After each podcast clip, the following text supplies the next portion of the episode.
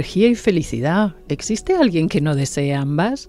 Y sin embargo, ¿cuánto tiempo dedicas a buscarlas? No te agobies, en este podcast no te proponemos cambios imposibles. Las grandes hazañas son la suma de pequeños pasos. Hola, soy Alejandra Vallejo Najera y cada dos semanas te espero en este podcast de Telva, Energía y Felicidad, un espacio entretenido de menos de media hora.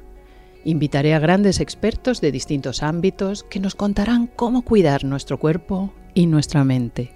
Los últimos minutos los dedicaré al flow, un regalo personal para continuar el día con más energía y más felicidad. Empezamos.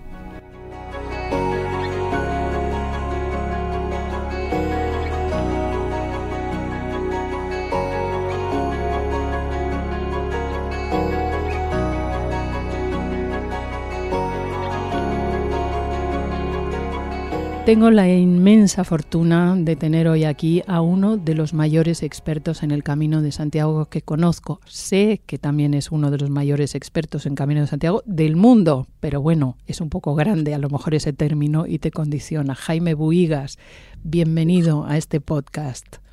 Muchísimas gracias, muchísimas gracias. Sí, lo del mundo, bueno, lo vamos a poner entre comillas, eso es, improbable. Hablamos del camino, del camino de Santiago, Jaime, eh, porque tú eh, tienes una frase que a mí me parece la frase referida al camino de Santiago, basta ya de ser turistas, empecemos a ser peregrinos. ¿Qué es para Jaime Buigas, uno de los mayores expertos del mundo en el camino de Santiago, ser un peregrino en lugar de un turista? Bueno, pues eh, eh, evidentemente lo que diferencia, vamos a ver, ambos, el punto en común es que ambos transitan, se mueven, van.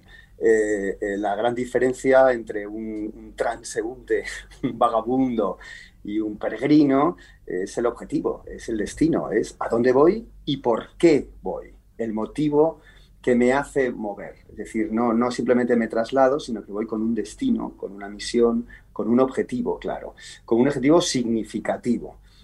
el peregrino peregrina por necesidad, hay una necesidad. Y desde luego eso obedece a, un asunto de índole espiritual. Eh, la, gran diferencia, por supuesto, que es espiritual. No es ocio en ningún caso. Es una peregrinación y por lo tanto es una transformación. El peregrino es aquel que necesita cambiar.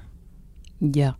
Te he oído contar muchas veces el tema de los laberintos, que el camino de Santiago de alguna manera es dejar todo atrás lo que te ha venido acompañando o las posesiones que tienes hasta ahora y decidir emprender un camino de incertidumbre, de encuentro con lo que te depare la situación a la que te vayas a encontrar y con, eh, sobre todo, esperanza y apertura a la providencia. Pero que pocas personas lo hacen así actualmente. Yo sé que a ti te duele los bicigrinos, te duele la gente que hace te duele y a mí, ¿eh? Y a mí, porque cuando eh, estás caminando, el, el, que aparezca un pelotón de personas en bicicleta como que te rompe completamente el, propósito, que no deja de ser el camino eh, de Santiago, un camino espiritual y no un senderismo, como tanta gente se lo plantea. Entonces, cuéntanos, ¿cómo hay que peregrinar? Bueno, hay que peregrinar, eh, para empezar, por lo primero que, he apuntado antes, como consecuencia de una necesidad, una necesidad profunda y un ánimo muy humilde de, transformación. Es decir, no, bueno, tengo un rato libre, pues me voy. O sea, no, no es para rellenar el tiempo. Eh, por el simple hecho de que como el Camino de Santiago está pensado y concebido como algo absolutamente sagrado, eh, si no se hace con la actitud adecuada, bueno, el término es muy claro, se profana. ¿no? Hay una profanación del camino por parte de aquellos que lo utilizan de un modo, en mi opinión, incorrecto. Claro, ¿quién es quién para decir quién debe hacer? Hombre, esto es una cosa personal y por supuesto hay que apelar a lo personal. El peregrino necesita, eh, la gran metáfora es el laberinto, el peregrino necesita eh, morir y nacer. Eh, esta es la clave, esta es la inicia. Qué bonito nacer, tengo que morir a, la vida que, ya no me colma, que ya no me basta, o que me perjudica, o que me hace daño, o, que simplemente no puedo continuar, que ya no me permite seguir en un estado de inquietud, de infelicidad, de insatisfacción, que me obliga a hacer ese movimiento. Por supuesto, morir da miedo, da miedo, ¿no? Porque uno se aferra a lo que tiene, a lo que conoce, a lo que sabe, e, eso que llaman la zona de confort, que muchas veces es muy poco confortable, pero es la que conocemos y nos, amarramos a ella. El peregrino, eh, cuando inicia el camino, tiene esa actitud de necesidad y, y, sobre todo de audacia, de valentía. Me voy a enfrentar a algo que no sé, no sé quién voy a ser. Claro, en este sentido, te interrumpo un segundo, porque en este sentido, eh, tanto miedo da eso que estás eh, diciendo, que la gente se hace acompañar de amigos, organiza grupos de amigos, organiza casi como una excursión, ¿no? Eh, precisamente por el miedo de enfrentarse a aquello solo, la pérdida del espíritu de aventura, de esperanza y de finalmente trascendencia. Hombre, Alejandra, sabemos que nacer y morir es un acto de soledad. Eh, se muere solo y se nace solo, es individual, nadie pasa. Entonces, lo de ir con gente al camino, hombre, yo entiendo, ¿no? Si da miedo, pero, pero muchas veces es un refugio, es un refugio precisamente para no enfrentarte a lo que debes. Es cierto que si vas con poca gente, al final acabas solo, porque todo, cada uno tiene su ritmo, cada uno tiene sus tiempos. No, estás las, las cinco, seis, siete horas que estés caminando, no, no estás siempre con alguien, cuando vas con alguien te callas, llega un momento que, que es inviable. Yo recomiendo rotundamente hacerlo solo, por supuesto, si, la transformación va a operar en el individuo, jamás en el colectivo. Hay una, cosa, hay una cosa que te he oído decir, porque claro, aquí nuestros oyentes que sepan que yo he sido fidelísima seguidora de Jaime Buigas, alumna de su curso sobre el Camino de Santiago y solo después de haber sido alumna me enfrenté sola al Camino de Santiago por fin. Hasta entonces lo había hecho en grupo y haciendo, pues no sé, muy equivocadamente la cosa. No me divertí nada, no, no aprendí nada y sin embargo haciéndolo sola es cuando aquella transformación realmente se produjo. Hay que atreverse. Jaime, eh, más allá de eso, vamos a ver lo del ritmo. O sea, también te he oído de, eh, dar una conferencia y he asistido a una de tus clases donde que se titula ama tu ritmo. Háblanos de esto del ritmo. Hombre, ama tu ritmo, y además es un verso bellísimo de Rubén Darío, ¿no? Ama tu ritmo y rima tus acciones conforme a su ley. Eres un universo de universos y tu alma una fuente de canciones, que es, que es bellísimo. Ama tu ritmo es, eh, tiene que ver con, con, un conflicto también muy actual, y es el poco respeto al tiempo y a la consideración de la necesidad de tiempo para hacer lo que se tenga que hacer. Los procesos tienen su ley, eh, eh, la iniciación jacobea, el, nacer y el morir, tiene su ritmo, tiene su tiempo.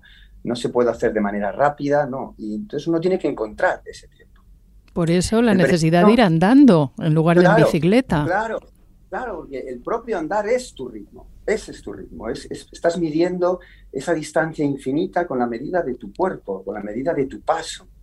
Estás integrando todo ese mundo externo a algo profundamente interno que es tu tiempo, tu respiración, constantemente. El peregrino tiene que habitar con su tiempo, que es lo que genera además un estado de conciencia pues, casi trascendente, de oración, de meditación, de, un espacio interior que solo genera el ritmo adecuado. Y es ritmo individual el que tiene cada uno. Por eso es muy difícil ir con alguien, porque es muy difícil que ese ritmo sea el mismo que el de otra persona. Es casi imposible. Cada uno necesita su ritmo y el ritmo va variando en función de los días, en función del tiempo que está transcurriendo eh, en los días de peregrinación. Va cambiando, lo tengo que conocer, la relación con el cuerpo es muy intensa, es muy bonito porque es un camino espiritual en el que el cuerpo tiene una parte fundamental y bellísima, porque eso también es importante, ¿no? La espiritualidad del cuerpo y con el cuerpo. En el camino es evidente. Es una cuestión de establecer, de partir ese infinito, que es, el tiempo es infinito, pero lo, apreciamos esa infinitud gracias a sus infinitos fragmentos. Y la fragmentación del tiempo es el ritmo. Y eso es algo que cada uno tiene que experimentar, que buscar, que explorar para que ocurran las cosas y se ordene el cuerpo por dentro de la manera adecuada. Eh, esto, bueno, pues quien lo probó lo sabe, ¿no? Es como el verso de López de Vega. es muy difícil de explicar si no se ha hecho. Eso hay que probarlo, vivirlo y encontrar ese ajuste temporal, ¿no? Eh, del que solemos estar tan alejados, Alejandra. Esa es la realidad. Ayúdanos a entender por qué el Camino de Santiago es uno de los caminos espirituales más importantes del mundo, dentro de que hay otros dos, además del Camino de Santiago. Bueno, eh, vamos a ver, el fenómeno de la peregrinación, como sabes, es universal. Eh, en, prácticamente todas las civilizaciones, desde luego las que corresponden al Mediterráneo son evidentes, para lugares de sanación, de lugares de, cura, de trascendencia, el, ir, el dejarlo todo e ir a caminar. Hombre, en el Camino de Santiago han confluido muchas cosas en nivel histórico eh, que lo convierten en, excepcional, en absolutamente excepcional. Ya, ya sabes que evidentemente lo asociamos a la tradición cristiana, la tradición cristiana, después católica, pero el Camino de Santiago existía antes, eh, antes, incluso en época prerromana, o sea, la idea de viajar hasta el fin del mundo. Fíjate que incluso a día de hoy esa costa se llama la costa de la muerte, la idea de que ahí muere el sol, de que algo se acaba y por lo tanto yo voy hasta el límite, el límite es ese abismo, ¿no? ese océano, esa muerte. Esto, la idea de que el sol se ponía en Finisterre y por lo tanto ahí había un altar del sol, ¿no? el Aras Solis del Finisterrae, al que ya desde tiempos inmemoriales, posiblemente miles de años, acudían en peregrinación, transitando lo que hoy conocemos como Camino de Santiago, em, para llevar a cabo algún tipo de iniciación, de culto de muerte y resurrección, de muerte y renacimiento, pues lo convierten en excepcional. Lógicamente esto después tiene el barniz y la interpretación bellísima del cristianismo y de la Iglesia Católica, que lo han dotado de cultura, de arte, de tradición, etc. Las peregrinaciones, insisto, hay muchos dentro del marco de la iglesia, pues sabemos que puedes peregrinar a Jerusalén, puedes peregrinar a Roma, pero cuando se habla de un peregrino, tú no te imaginas a alguien que va ni a Jerusalén ni a Roma. Es verdad. Hablas de un peregrino y piensas en Santiago de Compostela, ¿eh? es la que más anda. ¿Quién va andando a Roma? ¿Quién va andando a Jerusalén? No, en cambio Santiago se va andando, uno se somete al proceso. Entonces se ha consagrado como la gran peregrinación eh, mundial. Jaime, Jaime, vamos a entrar en un tema peliagudo y es por, a ver, tú que eres un gran experto en el Camino de Santiago, ¿cuántas veces lo has hecho tú solo, andando ahí tú solo? No me acuerdo. De tantas, de tantas ya no hay ni número. Oye. porque hubo unos años que prácticamente solo hacía eso. Solo hacías eso por las, por las vías alternativas, ¿no? que son, son riquísimas. En, la península tenemos caminos que no es el francés, ¿no? todo el mundo va y hace el recorrido francés, pero ahora mismo las posibilidades son muchísimas. Entonces es una especie de necesidad de exploración de, todos esos recorridos a las que he consagrado sí, sí, años, años. Pues te voy a poner ahí en una tesitura complicada. ¿Qué opinas de que las credenciales de las etapas las firmen en los bares? ¿Te pongan el sello en los bares en lugar de en los templos, en las pues iglesias? Es, una, es un síntoma más de la profanación. Ya. No, no, es, que... Es un poco más de lo mismo, con todo el respeto a los señores que tienen su local de restauración y sellan y tal, pero es un poco más... Es que, claro, eh, al final es un, protocolo, porque ni siquiera lo de la credencial es como para... no sé, no, no, no, se toma con lo que era. La credencial original eh, era ese crédito que otorgaba una autoridad una eclesiástica, para que la persona, el peregrino, fuera atendido, fuera atendido y, se le facilitara el camino, se le mm. asistiera en esa mm. providencia de la que se habla, y entonces pues llevaba la credencial y entonces era un peregrino, y por lo tanto le dabas de comer, tenía un lugar en el atrio de la iglesia del pueblo para dormir, eh, era una especie de confianza acreditada, y que ese señor estaba cumpliendo con esa misión importante, etcétera. Ahora mismo es más una especie de recordatorio de por dónde pasaron. Ya. Y ahí es lo que eh, hace lo, que tú denostas tanto, ser un turista. O sea, el turista va clic, clic, clic, sacando muchísimas fotos. eso, sí, entonces voy sellando. Y entonces en vez de sellar una vez al día, que si acaso es lo que te piden en los albergues, que también es otro tema polémico, eh, pues no, voy sellando en todos los sitios. Entonces tengo una rista de sellos que no sirven para nada y una credencial que no acredita nada, ¿no? Porque sí, has pasado, pero cualquiera podría afirmar, no sé, yo lo veo chusco, la palabra es esa. Del curso que hice contigo, quizá lo que más me impresionó, bueno, mm, sí, lo que más me impresionó es cuando dices, y tienes toda la razón, y es una reflexión que casi nadie hace, que la verdadera transformación sucede en el camino de vuelta, no en el de ida. Eh, ah, cuando resulta que la mayoría de la gente se plantea etapas, hoy dos etapas, igual el fin de semana que viene otras dos, igual otras dos, y ya llego a Santiago y se acabó. No, no, no. a ver, entra, entra ahí, entra ya. Esto es lo que me encanta. Aquí hay dos asuntos distintos. Primero, lo de ir haciendo el camino a trozos. ¿no? Yo es que tengo un fin de semana, hago dos días y luego vuelvo y hago otra cosa perdón, si uno hace eso, está fenomenal, está recorriendo eh, eh, está haciendo el recorrido jacobeo, pero no está haciendo una peregrinación. Claro. La peregrinación te tienes que someter a un proceso. Es como si yo quiero cocinar un plato y cocino cinco minutos hoy, 20 minutos mañana, que no, que no, es una, hay una continuidad importantísima lo del ritmo. Ese es el ritmo. ¿no? Me someto, me voy y me he ido. No, puedo no puedo hacer el camino a trozos, porque no se trata de cumplir unas distancias. Ese es el problema. Se trata de someterse a un proceso que, lógicamente, una vez que lo has empezado, no lo puedes interrumpir hasta que no se acabe. Porque si lo interrumpes, tienes que volver a empezar. No, no, no, no es acumulativo es esta cantidad, es esta enfermedad que tenemos de acumular cosas, ¿no? De que todo sea cuantitativo. He hecho tres etapas y luego dos y las sumo y ya tengo el camino. No, no. No, y la enfermedad del por si acaso, de no entregarte a, lo que depare la providencia. ¿Qué mochilones lleva la gente que se va desprendiendo de la mitad a lo largo de que dan tres pasos? Cuéntanos. Y luego me alegro mucho que, que, no, no, que señales eso del camino de regreso. Claro, evidentemente, cualquier peregrinación histórica eran dos viajes, no era uno había que ir y había que regresar. Es muy interesante en el caso del Camino de Santiago y la mitología jacobea, cuando uno lee las leyendas y los mitos y los milagros asociados, casi todos ocurren cuando los peregrinos están de regreso, de regreso. Es decir, en la nueva vida, el nacimiento. Y si morir cuesta, nacer cuesta lo mismo. El camino de ida es de muerte, el camino de regreso es de nacimiento.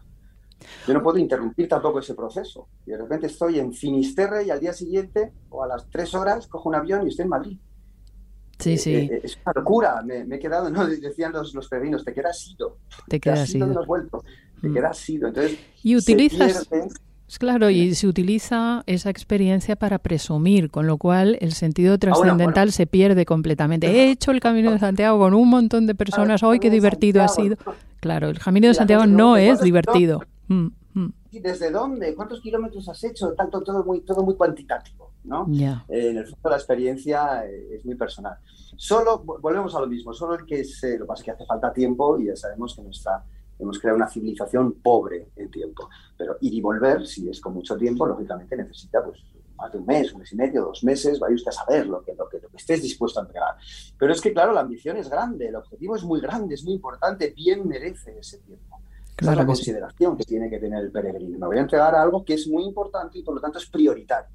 Y no reparo en ahorrar tiempo, lo que tarde, porque no tengo que saber lo que voy a tardar en llegar y no tengo que saber lo que voy a tardar en volver, en regresar. Pues quiero y ahí es donde todo lo que he encontrado lo traigo a, mi hogar, que es donde se desarrolla mi vida, en claro. casa. ¿no?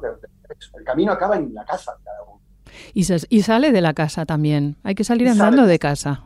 Mm. Efectivamente. Eso es una, también una cosa que, que, no nos damos cuenta. No voy a hacer el camino de Santiago y me cojo un tren a, a, Roncesvalles, ¿no? A Pamplona. Me salto los me salto los sitios como, como que, me parecen más aburridos. Sí, sí, sí, sí. Claro, sí, que yo entiendo también que, que bueno, pues el camino francés. el camino francés tiene mucho peligro, mucho atractivo, ¿no? Históricamente es tan bello y los monumentos son tan bellos que uno quiere recorrer eso el ideal de transformación es sal de tu casa y vuelve a tu casa. De todos los sitios de España se puede llegar a Santiago. El Camino de Madrid, que ya sabes que yo reivindico mucho, es bellísimo. Para los madrileños, que estoy en Madrid, hombre, por favor, es maravilloso pasando por... ¿Quién habrá hecho?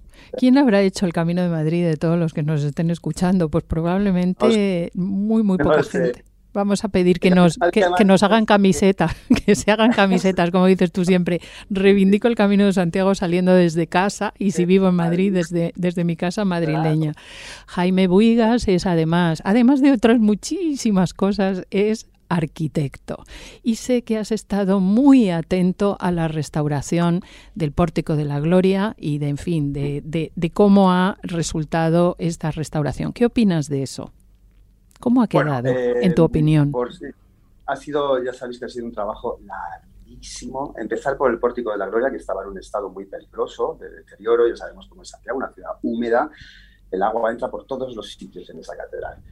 Eh, y lógicamente cuando se pusieron a restaurarlo se dieron cuenta de que no tenía ningún sentido recuperar el pórtico si no se intervenían las torres, que es por donde entraba el agua. Entonces intervino en las torres, pero es que tampoco tenía sentido si no ibas a la cubierta de la nave principal. Entonces ha ido sumándose las necesidades y lo cierto es que nosotros vemos el pórtico de la gloria, pero lo que se ha hecho en Santiago de Compostela es ejemplar.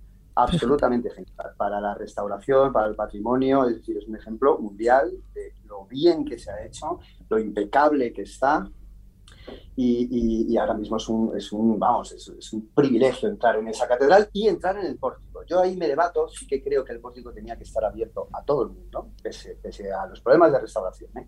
y sobre todo abierto a los peregrinos. Ese pórtico jugaba un papel fundamental en la liturgia de llegada del peregrino. No, no sé si tú, tú, lo recordarás, aquella, aquel hueco en el, en, la columna del parteluz donde ponías la mano. Sí, sí, sí. Que estaban, casi se, te metían los dedos en la piedra de tantos peregrinos. Hombre, eso es una pena que el peregrino verdadero, que realmente ha hecho el camino, ya no pueda hacerlo, ¿no? Como ese símbolo de aquí estoy, ¿no? aquí he llegado y, casi me rindo, ¿no? Ante, ante esta, esta magnitud. Sí. Claro, entonces, bueno, eh, la conservación aquí ahora prima y entonces ya sabéis, esta visita, 25 personas, unos horarios, todo así muy sistematizado. A mí me, me, entristece en parte, pero por otro lado me siento profundamente orgulloso de los magníficos profesionales que tenemos en este país en el arte de la restauración y conservación de, edificios, porque Santiago es un ejemplo, insisto, mundial. Está viniendo gente del mundo entero a ver el magnífico trabajo que se ha hecho. Algo que Jaime Buigas reivindica también es una vez que entras y te quedas completamente patitieso con el pórtico de la gloria, su contemplación, la alegría que te da haber llegado. Hay algo dentro de ya el templo que es un laberinto, que a ti te gusta especialmente, en el suelo. Claro, es que el tema de los laberintos y las catedrales es, es, fundamental. Casi todas las catedrales, ojo, eh, la catedral de Santiago en su origen es románica y en general solemos asociar la idea del laberinto a las catedrales eh, góticas. ¿no? no lo digo porque es que casi nadie lo ve, o sea, pasan por encima andando y no se dan cuenta de ese laberinto que hay ahí, en el suelo, eh, insisto, está en el suelo. Es que, es que es importante rescatar la idea de de que estas catedrales y templos de peregrinación son eso, están hechos para eso y por lo tanto tienen de una manera o de otra, más velado o menos velado, todas tenían ese símbolo de la peregrinación, que desde luego el símbolo más claro desde el punto de vista geométrico de la peregrinación es el laberinto. Ese laberinto de, todas las catedrales de peregrinación y de todas las iglesias del recorrido, que no eran las únicas. ¿eh? A, día de hoy en el Camino de Santiago todavía se sabe de sitios en había laberintos, sobre todo para todas las personas que no podían completar físicamente el recorrido, entonces de una manera ritual, simbólica, litúrgica, acompañados eh, por, por, por, las, por las autoridades eclesiásticas del lugar, pues hacían ese laberinto simbólico, ese recorrido de nacer y morir. ¿no? Eh, laberinto que además en muchos casos en Europa, y sabemos que también en España, tenía un, protagonismo fundamental en la época de la Pascua. Al final la Pascua que celebra la muerte y la resurrección. ¿no? Vuelve a aparecer ese mito maravilloso. Pues nada, nos queda simplemente ya animar a nuestros oyentes de que hagan el Camino de Santiago teniendo en cuenta que la peregrinación no tiene nada que ver con el turismo, que puede hacerse en las etapas complicadas de la vida, pero también estables, ¿por qué no?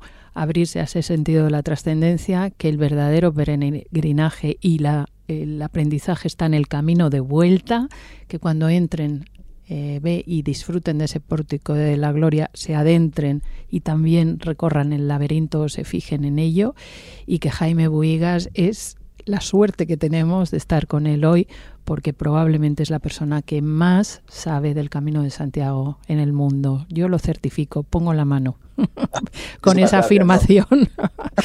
Muchísimas gracias por habernos acompañado. Te llamaré en otra ocasión para que hablemos de la belleza curso que estoy haciendo contigo en este momento sobre belleza y espiritualidad, que está siendo fascinante y, espero que tengas eh, ganas de seguir con nosotros en alguna otra ocasión. Muchas gracias, Jaime. Sin lugar a dudas. Muchísimas gracias a todos vosotros y a ti. Hasta pronto.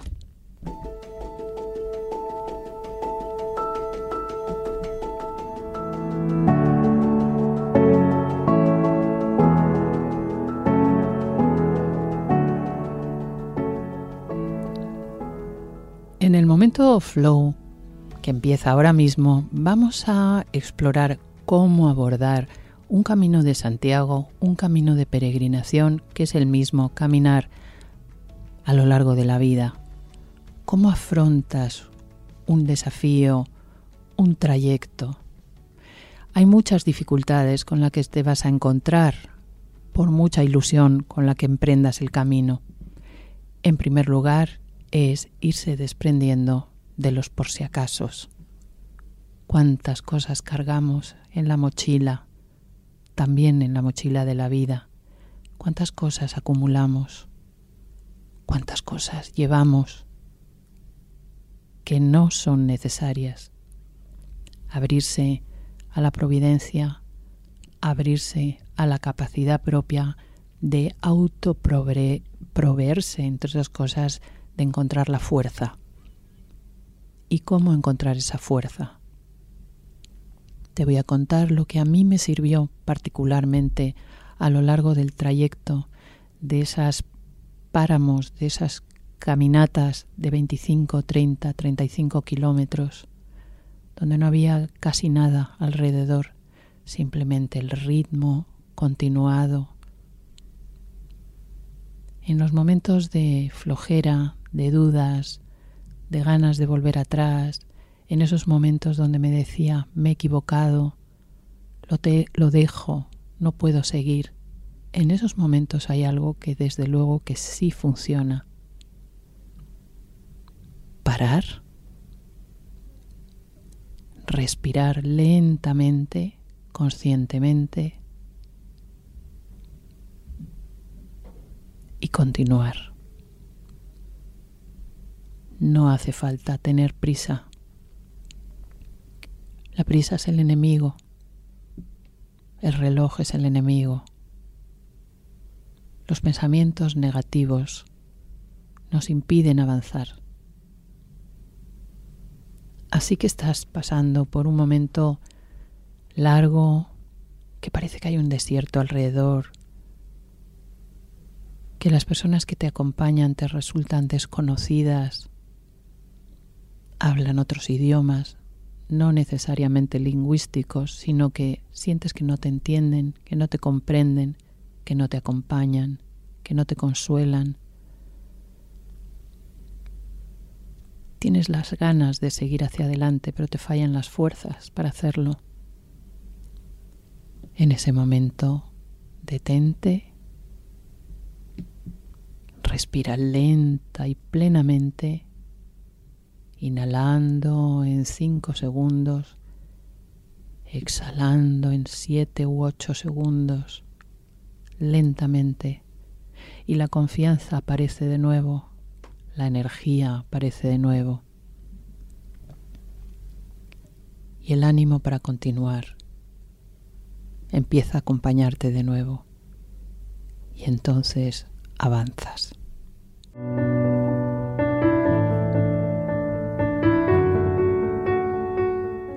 Queridas, queridos, nos vemos en el siguiente podcast de Telva, Energía y Felicidad. Será dentro de 15 días. Hasta entonces, cuidaros mucho.